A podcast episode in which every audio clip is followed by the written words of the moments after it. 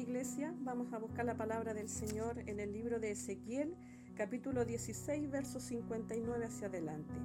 Pero más ha dicho Jehová el Señor, haré yo contigo como tú hiciste, que menospreciaste el juramento para invalidar el pacto. Antes yo tendré memoria de mi pacto que concerté contigo en los días de tu juventud y estableceré contigo un pacto sempiterno. Este título de este pensamiento eh, es un pacto sempiterno. Y pacto significa acuerdo entre dos partes. Sempiterno significa para siempre. O sea, que habiendo tenido principio, no tendrá fin. Y de esto, queridos hermanos, eh, el pueblo de Israel se olvidó.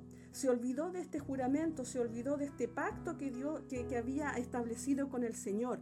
Al alejarse y al olvidarse del Señor, eh, ellos eh, quedaron, quedaron descuidados, ¿cierto?, de, este juramento y de este pacto. Pero el Señor les reprocha a ellos y Él les dice, aunque ustedes olvidaron, aunque ustedes me alejaron, eh, yo no me he olvidado de, de ustedes. Y es más, Él los lleva aquellos tiempos antiguos en donde estaba eh, eh, Israel en sus primeros, sus primeros comienzos, en donde Israel estaba naciendo recién como pueblo, como nación del Señor.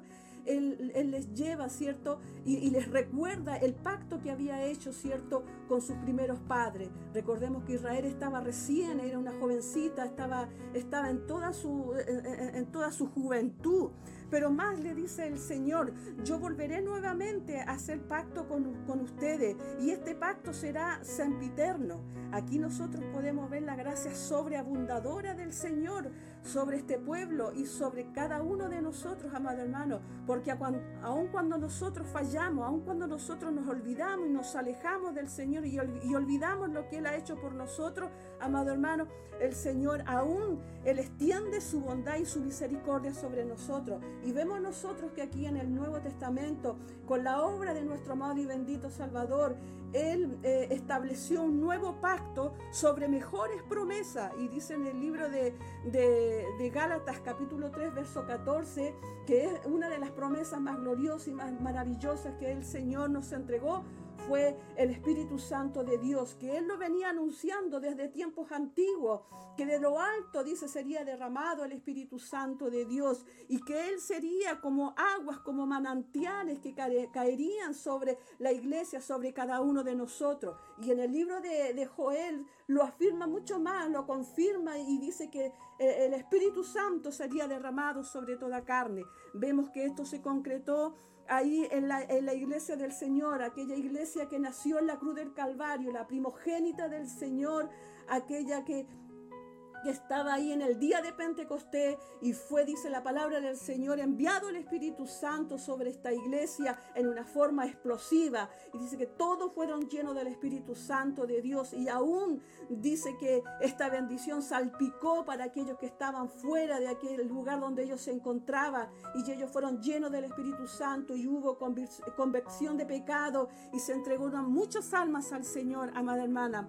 Esta bendición gloriosa con el tiempo y a través de la historia de la iglesia, esta fue menguando, la iglesia fue descuidando esta bendición, comenzó a caminar sola la iglesia del Señor, eh, eh, hubieron avivamiento en el transcurso de la historia, destellos, pero en estos tiempos donde el Señor conviene para recordarnos esta gloriosa bendición, esta gloriosa promesa que nos dice que esto es sempiterno, que es para siempre, que no, no se quedó en el pasado, que no pasó de moda, que no era para el tiempo pasado, sino que también es para este tiempo, para estos tiempos finales en los cuales estamos viviendo.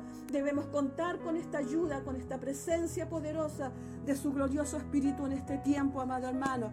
me, viene a la memoria eh, nuestro amado pastor Ricardo Aquino, cómo fue un hombre incansable, cómo fue un hombre que golpeó, cómo fue un hombre que insistió en que la iglesia fuera llena del Espíritu Santo, que buscara la presencia del Espíritu Santo, amado hermano. El libro de, de Hechos fue un libro lema para él. El versículo recibe la vista y seas lleno del Espíritu Santo fue un versículo lema que, que Él lo estableció en la iglesia del Señor. ¿Cómo no hemos en estos tiempos, amado hermano, contar con esta ayuda preciosa donde el Señor una vez más viene para recordarnos en este tiempo de quietud, de reposo de la iglesia, en que nosotros debemos prepararnos y debemos buscar esta poderosa y gloriosa promesa que es el Espíritu Santo del Señor en nuestras vidas. Para terminar, yo quiero eh, eh, em, entregar esta palabra del Señor, que es una palabra que también habla del Espíritu y, que también nos dice y, y nos afirma que el Espíritu Santo es para siempre, amado hermano.